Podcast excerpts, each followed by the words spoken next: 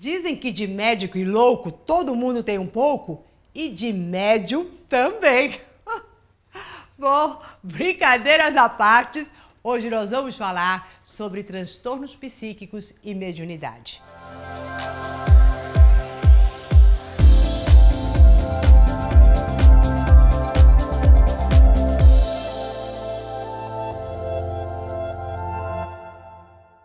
Olá, eu sou Maura de Albanese e hoje você vai entender a linha tênue entre mediunidade e transtornos psíquicos.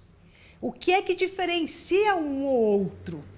Quando nós é, percebemos pessoas com esse transtorno psíquico, seja ele qual for, né, uma esquizofrenia ou qualquer outro transtorno, o que, que aconteceu anteriormente na mente desta pessoa. Quando eu digo anteriormente, às vezes a pessoa já nasce assim.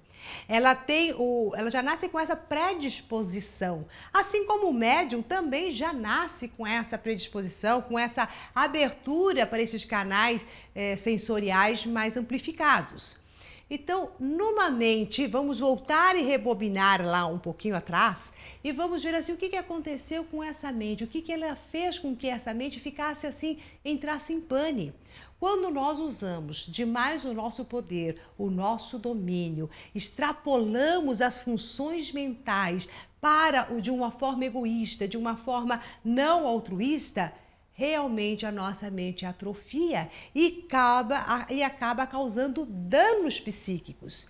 Então, todas as pessoas, vamos pensar assim, a grande maioria das pessoas que têm um transtorno psíquico, em outras existências, elas usaram mal o seu próprio poder mental.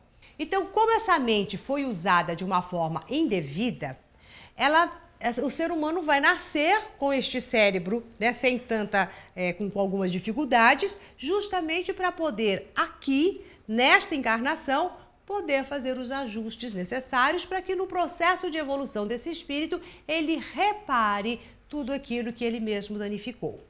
Isto acontece tanto quando a gente fala de um, do, de um cérebro, de um transtorno psíquico, como de qualquer doença que a gente venha a nascer já com aquela doença. Daí você diz, nossa, mas por que uma criança já nasce com essa doença? Eu costumo dizer que nós somos responsáveis pelo nosso corpo, pela saúde do nosso corpo até o final da nossa vida.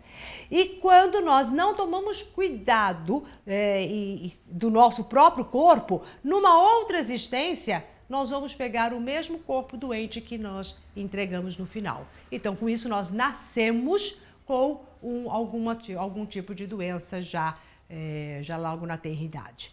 Então, isso não é uma questão de injustiças. Né? Agora, voltando aqui, né, se for parede, voltando aqui para o nosso, né, para essa questão do transtorno psíquico e a mediunidade.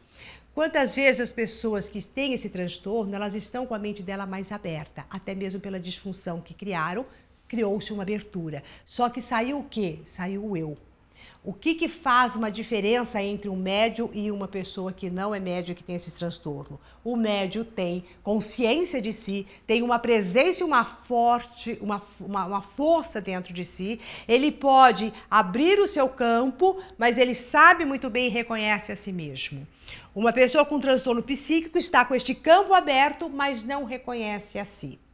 Então, para que a gente possa diferenciar um médium de um paciente psiquiátrico, nós temos que ver qual é a qualidade do discernimento que esta pessoa tem de si, de tempo e de espaço.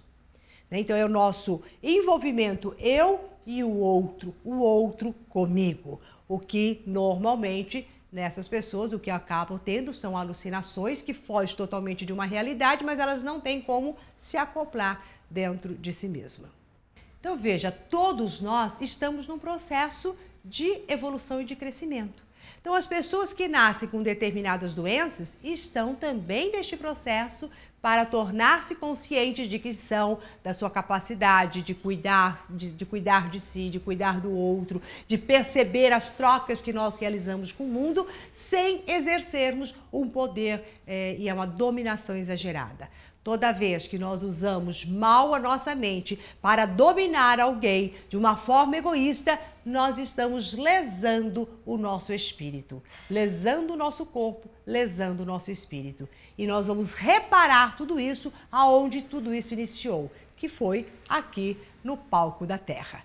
Por isso, encarnamos às vezes com determinadas lesões mentais ou mesmo algumas disfunções físicas. Bom, se você gostou deste vídeo, compartilhe com seus amigos, né?